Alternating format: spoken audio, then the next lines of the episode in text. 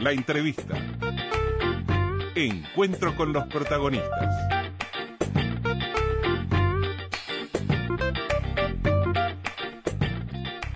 Estos días estamos tratando de conversar, de profundizar con cada uno de los eh, ministros y jerarcas designados que a partir del primero de marzo tendrán la responsabilidad ejecutiva en el país, acompañando al presidente electo Luis Lacalle Pou. Eh, en el caso concreto del Ministerio de Transporte y Obras Públicas, teníamos interés de tomar contacto personal con el ministro designado que optó por una buena cosa, aprovechando estos días que además el, el propio La Calle está de vacaciones, también descansar unos días porque luego eh, quizá por mucho tiempo no tendrán vacaciones. Pero de todos modos establecemos el contacto telefónico como lo acordamos con el eh, eh, senador Luis Alberto Heber, ministro designado de Transporte y Obras Públicas. ¿Cómo le va Heber? Buen día. Buen día, buen día. Sí, la verdad que no paramos después de la elección, empezamos a, hacer los trabajos, tuvimos las reuniones y, queremos aprovechar eso que se fue Luis para descansar un poco. Está bien, ya habrá tiempo para, venir por acá por estudios. No, porque cuando vuelva, que viene el 30, se nos terminó. Este, las vacaciones, así que... Viene el 30, eh, pero hasta el 6 no retoma, ¿no? ¿O ya comenzará la actividad? Y creo que el 30, el 31 tiene, no sé el 2 y el 3, este, no, no tengo la agenda de él, pero, pero seguramente vendrá con las pilas cambiadas y vendrá con toda la energía, ¿no? Eh, está bien, está bien. Ahora, Heber, ¿se llevó la carpetita del Ministerio de Transporte y Obras Públicas igual para afuera para seguir trabajando? Sí, claro, tengo que leerme unos mamotretos que me dieron, pero son todos interesantes. Bueno, pero este, es parte de esa transición, es parte de esa transición que, que ha funcionado bien. Sí, sí, por lo menos eh, hay casos contados con que no, eh, el exabruto, las declaraciones del ministro Murro realmente son lamentables porque desentona con el resto que, por lo menos conmigo, ha sido excelente, primero con, con Rossi, yo tomé un café enseguida que me designó Luis, fui a tomar un café con, con Víctor Rossi, el ministro de Transporte, en ejercicio, y tuvimos una larga charla, pero mano a mano, este, no, no, no con flashes ni con declaraciones, sino como veteranos políticos, ¿no? Este, y, y realmente fue muy interesante, me dio su opinión sobre varias cosas que yo quería directamente tener su opinión de él, la opinión de él, este, que queda la reserva, no en el secreto, en la reserva de una charla que yo estoy muy acostumbrado en el Parlamento de tener, que es eh, la confianza de ser este primero este adversarios políticos, pero tener un buen diálogo, que no no no son contraproducentes una de otra. Claro, después el quebranto de salud de Rossi, Después, lamentablemente, habíamos combinado para el viernes, ahí sí, hacer la formalidad de la entrega de los trabajos, que ya me había anunciado, que estaban elaborando, y el viernes hicimos un poco la, la reunión protocolar, yo ya con designados en el ministerio, tanto el subsecretario como el director general, ellos nos recibieron en este caso con el, el viceministro Cetelich, y, y, sí, y la directora general del ministerio, más un asesor de, de, de Rossi que es de mucha confianza de él, y pudimos empezar a, a ver qué otras informaciones nosotros precisábamos para poder saber dónde estamos parados y cuál es el nivel de compromiso, sobre todo de arrastre que estamos viendo de una administración a otra, de modo tal de saber qué es lo que nos resta como para poder este eh, trabajar en lo que va del 2020 y arrancar eh, a buen ritmo, ¿no? Todo eso dependerá mucho de los recursos que podamos tener y eso es parte integrante de, de lo que es el arte de gobernar, ¿no? Porque si uno este, tiene eh, escasez de recursos, tiene que usar la imaginación, la innovación como para encontrar las, las formas, como para que las rutas se hagan sin que esto le cueste al erario público más dinero que se está destinando. ¿Y dónde están parados? Usando la misma expresión que, usted puso recién. Bueno, pero nosotros este, estamos en ese proceso para poder decir con seriedad dónde estamos parados, porque estamos haciendo el estudio de las carpetas que nos dio el ministerio. Tenemos varias ideas, tenemos que tener una reunión con la Corporación para el Desarrollo, porque la Corporación para el Desarrollo, que va a ser designado en este caso Carlos Inciso, el ex intendente de Florida, tiene dentro de las divisiones que tiene la Corporación Nacional para el Desarrollo, la Corporación Vial del Uruguay. La Corporación Vial maneja muchas concesiones de y pagos de PPP, que muchas de ellas ya empezaron, muy pocas, y otras están firmando en estos días. para que inicien sus obras en el año 2020. La segunda educativa se firma hoy. Por eso, las educativas estaban por firmar, si bien no tiene que ver directamente con mi cartera. Sí, pero es, el, es el paquete PPP que ahí sí, lo vamos a conversar en un ratito, hay condicionamientos por, por los recursos disponibles, ¿verdad?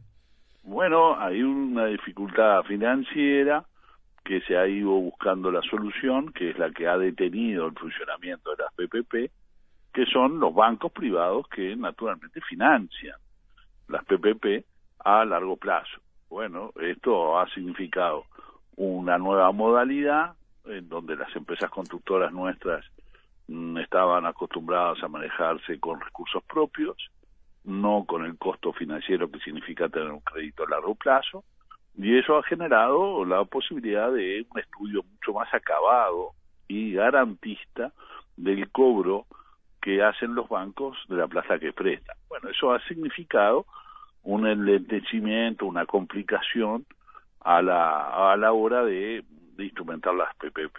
Esta situación es una situación que no sé si es factible corregirla, estamos estudiando proyectos de ley que de alguna manera faciliten porque está el concepto general de que es demasiado garantista y al ser demasiado garantista eh, pierde eficiencia y eficacia. Ahora, ser demasiado eh, ser garantista mm, parecería que nunca demasiado, ¿no?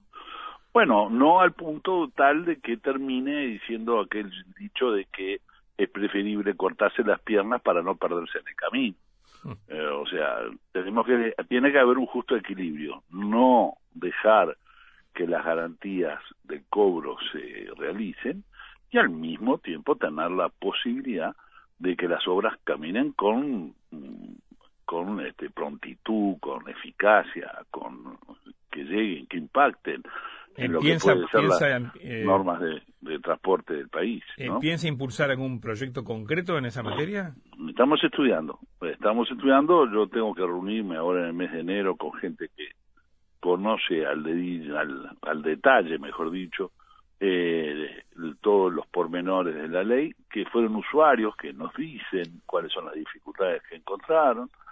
Eh, el ministro Rossi eh, confesó, y creo que no estoy haciendo ninguna infidencia en ese sentido, de que fue todo un problema el tema de la financiación, al punto tal que se estableció la CAFAM, eh, que es un sistema de, de financiamiento entre la CAF y las este, AFAP que ha llegado, que ha posibilitado que se prestara en UI, que es la moneda uruguaya, la unidad indexada, y no en dólares. Bueno, eso fue un avance y eso fue, posibilitó que este, existiera la posibilidad de generar financiaciones a largo plazo en esa moneda. ¿Le gustaría Pero tener bueno, ya... son detalles. ¿Le gustaría tener ya una, un proyecto de este tipo o una modificación de este tipo en la ley de urgente consideración? ¿O no lo considera si es necesaria, si es necesaria, digo, si se puede resolver el tema mediante la reglamentación de la ley, eh, mejor. Si es necesario modificar, que yo todavía eh, al detalle no lo tenemos, vamos a reunirnos en el mes de enero con gente que, que conoce este tema, sobre todo desde el punto de vista jurídico y la puesta en práctica. Una cosa son las normas frías que ponen en el papel un mundo ideal y otra cosa es cómo se comporta esta norma en la práctica, a veces genera dificultades que eh, llevan a la parálisis de la administración. Yo, eh, eh, Víctor Rossi se acordaba cuando yo desde el Parlamento le decía lo que demoraba un expediente que salía del Ministerio de Transporte de Viviendas Públicas y tenía que cruzar al Tribunal de Cuentas y de, y de aprobado en el ministerio a, a llegar a la mesa de entrada del Tribunal de Cuentas demora un mes. Entonces, decía, a paso de hombre, eh, va demora un mes cruzar la Plaza Madrid, ¿no? Sí, sí, sí. Bueno, esos son detalles que vamos a ir aprendiendo sobre la práctica. Yo le había contado incluso las semanas, este, las cuadras que quedaba del Ministerio de Economía y cuánto demoraba un funcionario con los expedientes bajo el brazo, más o menos una semana por cuadra. este, le Ahora- tomaba un poco con ironía, pero estaba demostrando o demostraba la lentitud con que la burocracia se maneja en ese sentido. Sí, sí. M- Ross incluso lo admitió públicamente en más de una oportunidad. Eh, Heber, eh, las PPP tienen otra particularidad, ¿verdad? Eh, el, el proceso de participación público-privada determina eh, desembolsos durante un largo periodo por parte del gobierno que paga contra las prestaciones que da la, la empresa, no solo la construcción, sino también el mantenimiento, tratándose, por ejemplo, de una obra vial. Y, y la ley determina eh, que hay un tope, que es del 10% del Exact- Producto Interno es- Bruto. Exactamente, Bueno, exactamente. y estamos- Y ahí al borde de eso, o sea, no parece sí, el horizonte porque- posibilidades de nuevas PPP. porque ahí el tema del ferrocarril de desde Paso Los Toros, o sea, el, fer- el ferrocarril que se conoce como de UPM, Sí. este eh, es mucha plata, es mucha plata y es una PPP que se lleva a gran parte de- del tope y llega casi al tope del 10% del PBI. Por varios años. Sí, este, pero bueno, también nosotros aspiramos a que crezca el Producto Bruto, ¿no? Ujú. Y este, entonces ese 10% puede ser un 7, un 8, ojalá que sea un 6. Sí, O sea que la única posibilidad de nuevas PPP a corto plazo, por lo menos co- hacer convocatorias, procesos, licitaciones y demás, eh, van a depender del crecimiento del producto. Sí, sí. Eh, Creo que directamente atados están, Ujú. porque eso lo están mirando las calificadoras de crédito o las, las calificadoras que a nivel internacional nos ponen nota y nosotros no queremos perder, naturalmente, como ya lo hemos dicho en la campaña electoral, el grado inversor. Ujú. El grado inversor genera la posibilidad de que aquí vengan inversiones, sobre todo importantes, serias, este, que tengan, por supuesto, el nivel de ganancia que a nivel internacional se tienen en un país que da seguridades y por lo tanto seguimos apostando a que la inversión sea el gran motor de empleo en el país. Entonces uno no puede mirar el Ministerio de Transporte y Obra Pública sin mirar el contexto y el contexto nos está determinando que hay que hacer el esfuerzo de imaginación para que por el lado de las inversiones podamos sustituir lo que puede generar la financiación de las PPP por parte del Estado que han sido y que son caras, no no son baratas. Ujú. Entonces este, es a largo plazo, lo hacemos en cuotas, eso es verdad, es lo que nos pasa a cada uno de nosotros cuando no llegamos a poder tener el efectivo para comprar contado y podemos endeudarnos en un tiempo en cuotas como para ir pagando lo que puede ser la infraestructura que precisamos hoy, ¿no? Ujú. Ahora, eh, eh, topeado las PPP, sin muchas posibilidades de recursos propios el Estado para invertir, las obras que usted se proyecta para este quinquenio serán en régimen de en regímenes de concesión de obra de los clásicos.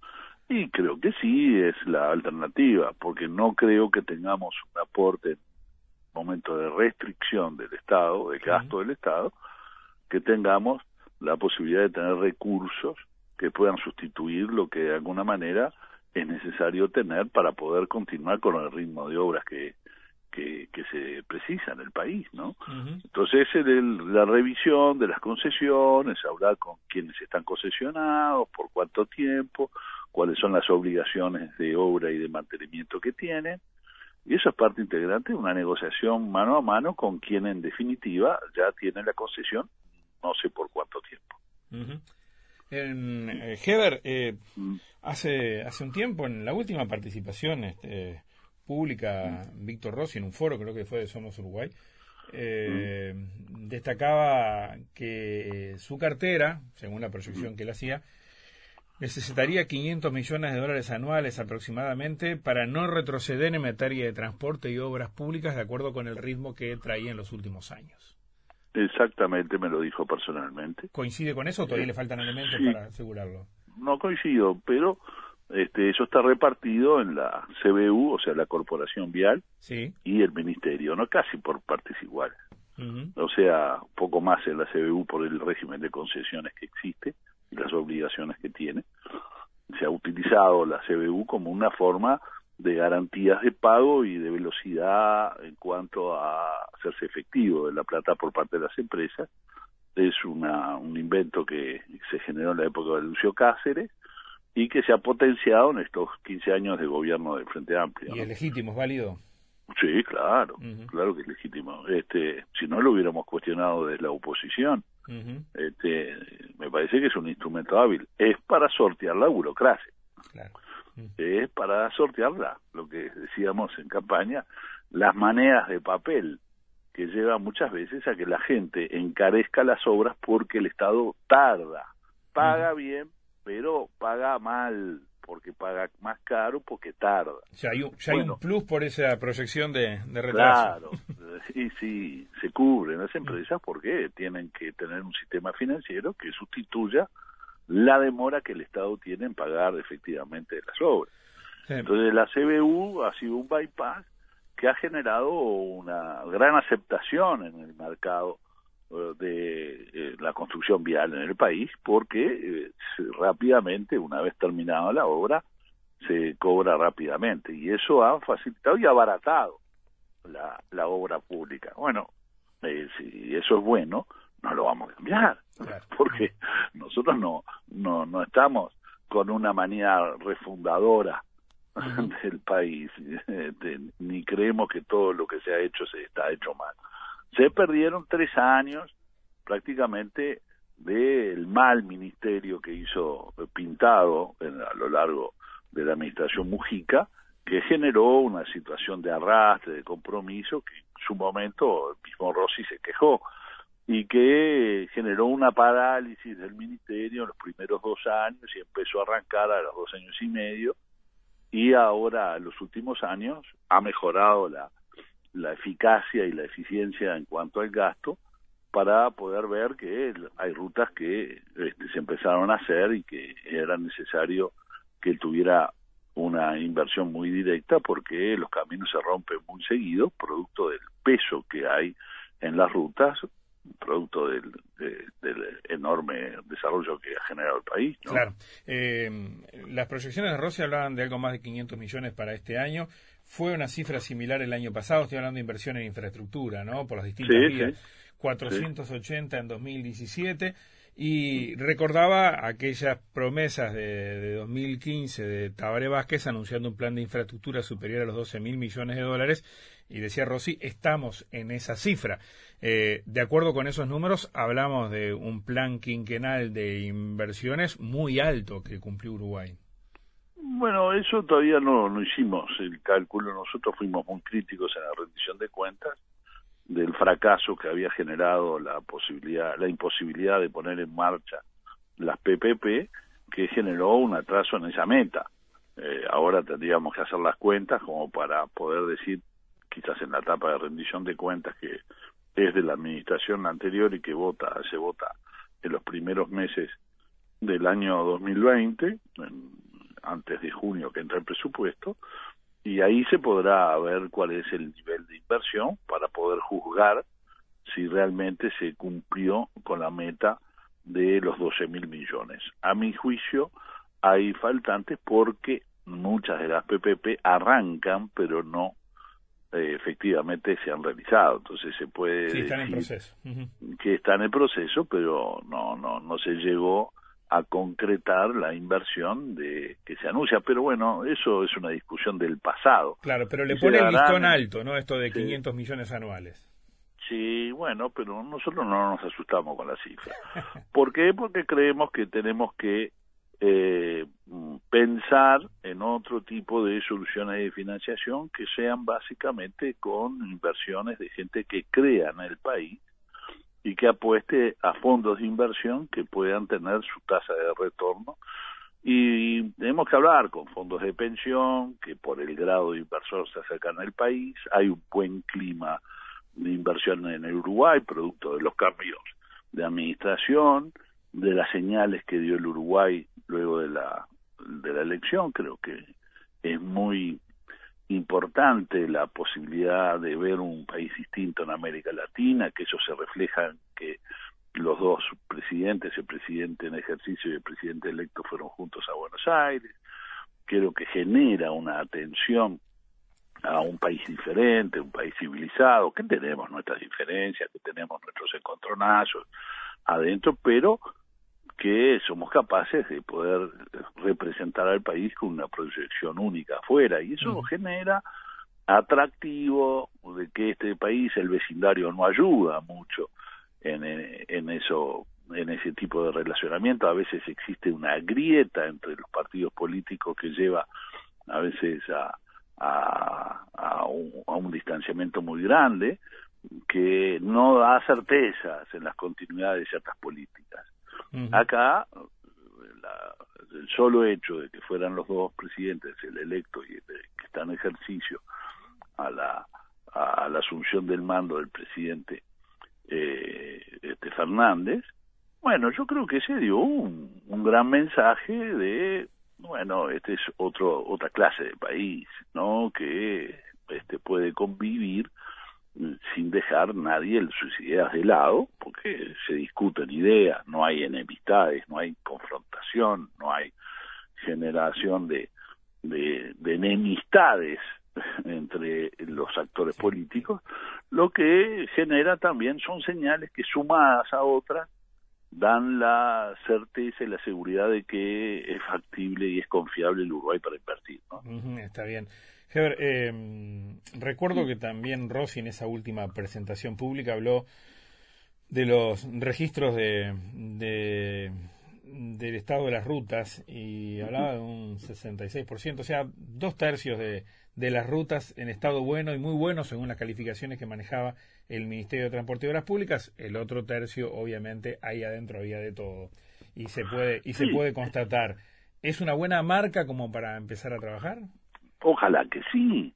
Yo esa esa confirma ese dato que, que se anuncia por parte de Rossi me parece válido que lo diga. No sé en qué contexto que está hablando de rutas de internacionales, rutas de primer nivel, rutas de segundo nivel o de tercer nivel. Este, creo que hay un debe en las de segunda este segundo nivel de rutas que eh, se está reclamando en muchos departamentos del interior el deterioro que muchas han tenido y que se ha puesto el acento en las grandes rutas aquellas que tienen excesivo o que tienen un, un tránsito mucho más este, continuo y permanente y que tiene su lógica, pero a su vez tenemos que tener el equilibrio de poder generar una infraestructura que provee este de transporte lateral en la segunda las, rutas de segunda categoría que naturalmente hay una situación deficitaria muy grande. Pero por ahí va a ir su, lo iremos viendo. yo no estoy con cifras. Yo entiendo que Rossi, como está terminando, quiere terminar diciendo, bueno, estas son las cifras, yo dejo el país de esta manera, está dentro de la lógica de cualquier administración. ¿Pero no son reales? No lo, no lo sé, no, seguramente sí, yo no estoy cuestionando esa, e, esa cosa, pero esas cifras que dice. Pero hay que ver en qué contexto, cuáles son los debes, cuál es el panorama. Este, nosotros tenemos que hacer el estudio, estamos en ese proceso, como para determinar, bueno, sí, es verdad, hay un 66% de rutas de primer nivel que son las que utilizan más, sobre todo las cargas internacionales que están en ese nivel, pero hay otras que no. Depende de cómo se está tomando y cuál es, en definitiva, la, la cifra que está tirando Rossi con respecto al tema de la déficit vial que tiene el Uruguay, que es muy grande, ¿no? Su, su, su énfasis va, va a partir de esos estudios. Claro, este, ya tengo algunos que ya me han mencionado, que, que me han mencionado, hay ya una un, un billorato que se me entregó que, que es producto de cuáles son el grado de avance de las mismas, Y cuando esté instalado voy a poder decir, bueno, miren, esto es así, todavía falta, acá esto se ha comenzado, se está tomando como hecho lo que todavía no empezó, en fin, tenemos que mirar este, el panorama con seriedad para poder hablar con criterio con ustedes, ¿no? Claro, eh, eh, si hay eh, un ministerio que necesita necesita plata, necesita obra para, para mostrar gestión, es el, eh, es el que se define así, obras públicas, ¿no? Transporte y obras públicas. Así que sus desvelos seguramente van a ir fundamentalmente por ver qué mecanismos de financiación se consiguen para hacer obras. Exactamente. el, tema número uno mío es ese, más que qué es lo que hay que hacer, porque hay mucho para hacer. Este, pero nosotros tenemos colapsadas algunas rutas de ingreso a Montevideo, este, tenemos obras que son indispensables hacer, ahora se anunció una PPP que es una doble vía desde la ruta 1 a San José, que fue donde eh, al ministro Rossi le dio un poco la enfermedad en la Junta de San José, anunciando justamente esa ruta, que todavía no se empezó, pero que se anuncia que ya está firmado y este ese tipo de obras están facilitando el ingreso de carga pesada al puerto. Hay una obra en el puerto que va a trancar la salida De, la ciudad vieja. Sí, por dos este, años.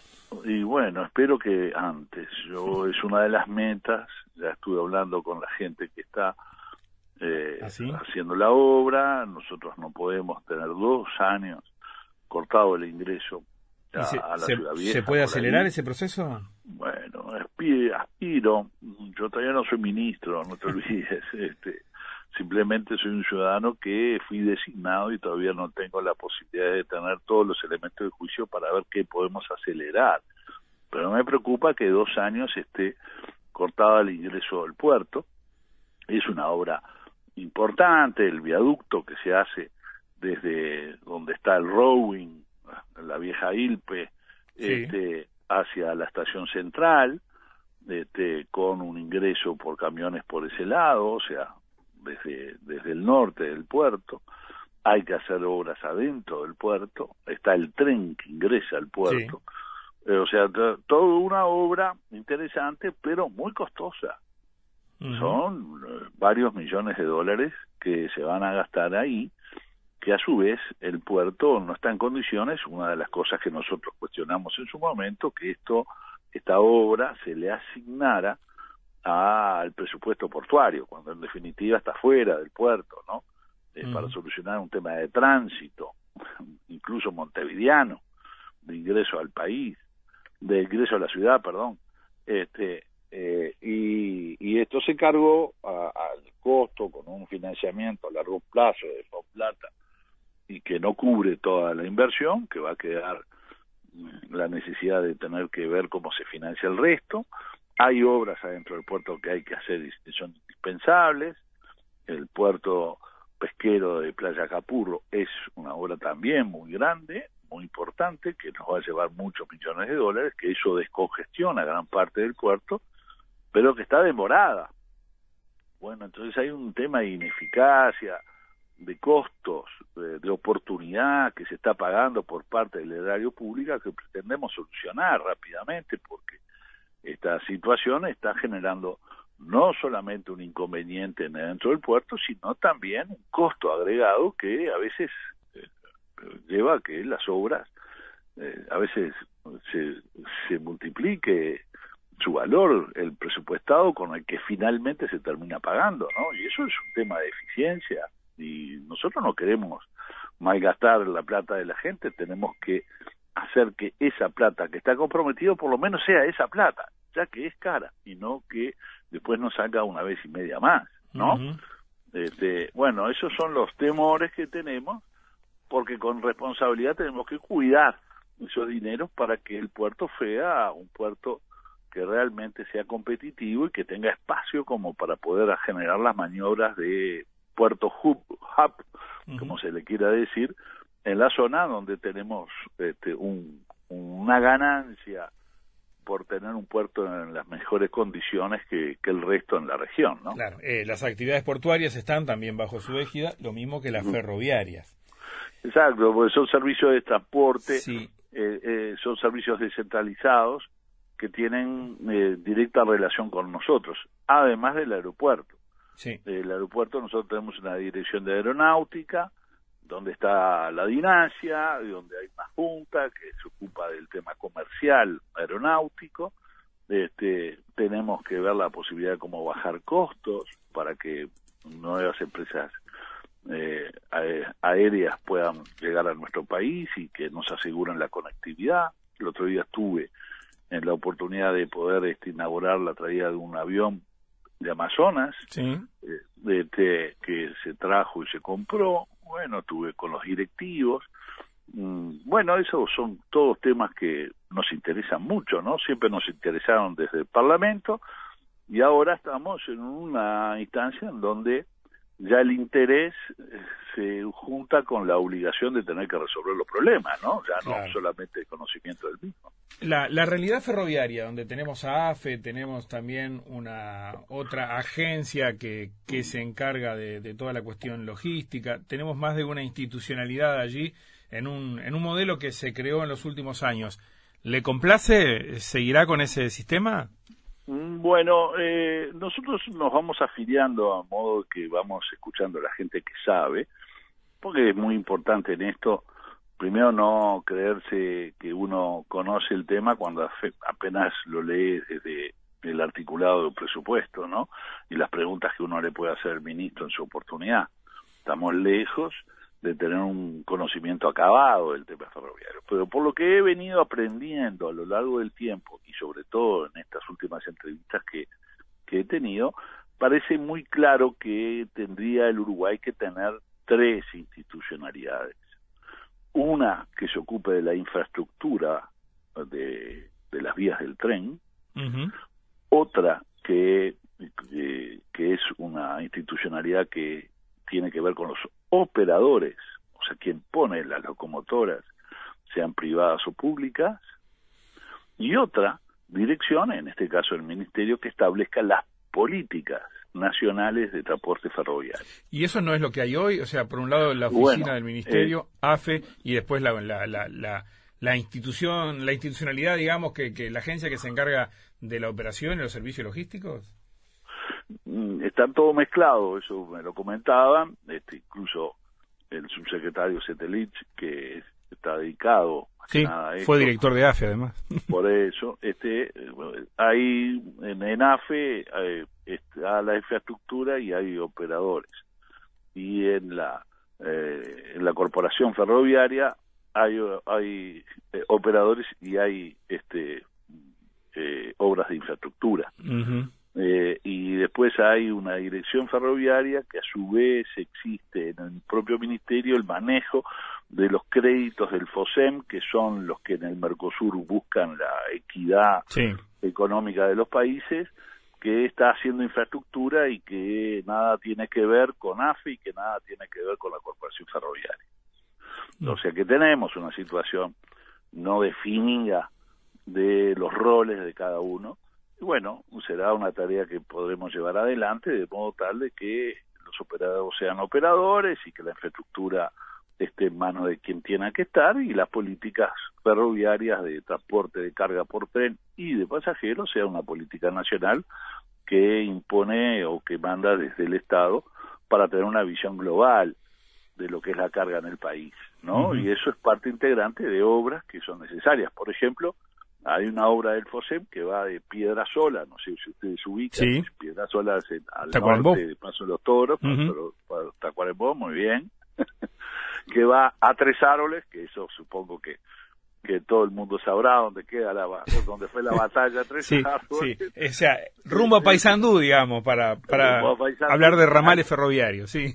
a Algorta, que va por Algorta y que termina en Ujú, Claro. Entonces, este, yo he hecho preguntas, como por ejemplo, este, ¿cuál es el criterio? ¿Qué, qué es lo que vamos a transportar ahí? Claro. ¿No? Este, y este, tengo muchas veces, eh, como, como se escucha mucho eh, en, en, en los audios, cri, cri, cri, cri del silencio de no tener respuesta. O sea, tenemos una obra que sale una ponchada de millones de dólares que va de Piedra Sola a Salto, este, que no está concluida, que faltan tramos entre Tres Árboles y Piedra Sola, y que falta el tramo de Paysandú a Salto. este, es una obra muy grande que llevó 100 millones de dólares y no se terminó. Creo que esa es la que conectaba de Algorta a Fraiventos, también pensando en el, sobre todo el esa- transporte de... Esa fue ofrecida en un momento Y no, y no caminó. y a UPM para que utilizara el puerto de Fraiventos como salida y los cálculos de la empresa parecerían que generaron de que ellos no no no tenían mucho interés en utilizar esa vía férrea. Ujú. Ahora tenemos una vía férrea que atraviesa el país que desde el punto de vista logístico dice bueno esto es bueno porque tenemos no solamente eh, vías que van desde el norte a sur sino transversalmente Sí. pero la pregunta es qué vamos a llevar ahí Ujú.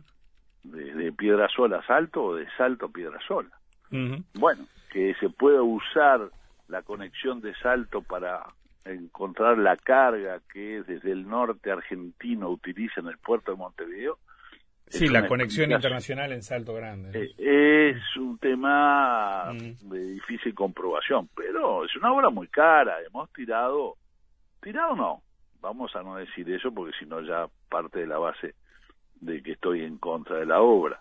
Pero hemos invertido 100 millones de dólares en esa Mm. línea. Y yo creo que el país no está en condiciones de este, gastar esa plata cuando a veces la estamos precisando en otras áreas que son indispensables para el manejo del país. Bueno, son 100 millones de dólares y dice, bueno, sí, pero son de regalo, sí, pero si son de regalo vamos a utilizarlas en un lugar en donde realmente las podamos aprovechar mejor, porque tenemos carga que eh, es necesario transportar, incluso del este del país, son zonas ojeras, zonas graneleras. Este, pero bueno, este, eso es una pregunta que todavía no ha tenido respuesta. Este, tenemos que reunirnos con la gente del FOSEM, este, con la gente de, que está dedicada en el ministerio de estudiar este tipo de obras, a ver cuál es la explicación de que estamos metiendo 100 millones de dólares que no alcanzaron para terminar esa línea férrea, ¿no? Y que vamos a precisar otro tanto para terminarla. Y bueno, y yo creo que es un tema sin dejar nada inconcluso, porque eso es lo peor que se puede hacer en el país, también es una decisión que nosotros tenemos que generar cuáles son las prioridades en el Uruguay, ¿no? Bien. Heber, eh, las direcciones este, de su ministerio no están cubiertas todavía, tampoco los directorios de las empresas públicas que tienen que ver con esto. Estamos hablando, por ejemplo, de la Administración Nacional de Puertos, de la Administración de los Ferrocarriles del Estado. ¿Cuál es el proceso? ¿En enero están estos nombres? Y sí, este, del SODE, por ejemplo. No, no, claro, no, pero hablaba de transporte y obras públicas. Este, sí, sí, claro que Sí, todo. del y de SECAN, que es el, el- el- el sistema de los medios de comunicación público. No, todo, pero, todo, todo. pero me refería a su área. Eh, ¿ya, está, Sí. ¿Ya tiene nombre? ¿Ya los ha conversado Ahí- con el presidente? Sí, yo vengo teniendo entrevistas con gente muy capaz y este y me voy formando una opinión para presentársela al presidente para ver cuál es el elenco que voy a tener en cada una de las direcciones. No olvidemos que la dirección de transporte es muy importante, todas Claro. ellas. Sí. La dirección de arquitectura, la dirección de vialidad, la dirección de hidrografía, son direcciones que tienen que ver con el tema fluvial, portuario, Sí, sí, sí. aguas, eh, vías navegables. ¿Y esos son nombres que obras lo sugiere usted a la calle? país. ¿Perdón? Esos son nombres que los sugiere usted como ministro designado al presidente. Sí, sí. Claro. Este, pero voy a llevar varios nombres y voy a, a discutir con él cuáles son los que a nuestro juicio, a nuestro juicio, a juicio del presidente y mío, eh, puedan cumplir la mejor tarea en cada una de esas áreas, ¿no? ¿Es multicolor esa lista suya? Mire, he tenido entrevistas con gente que no sé qué opinión política tiene.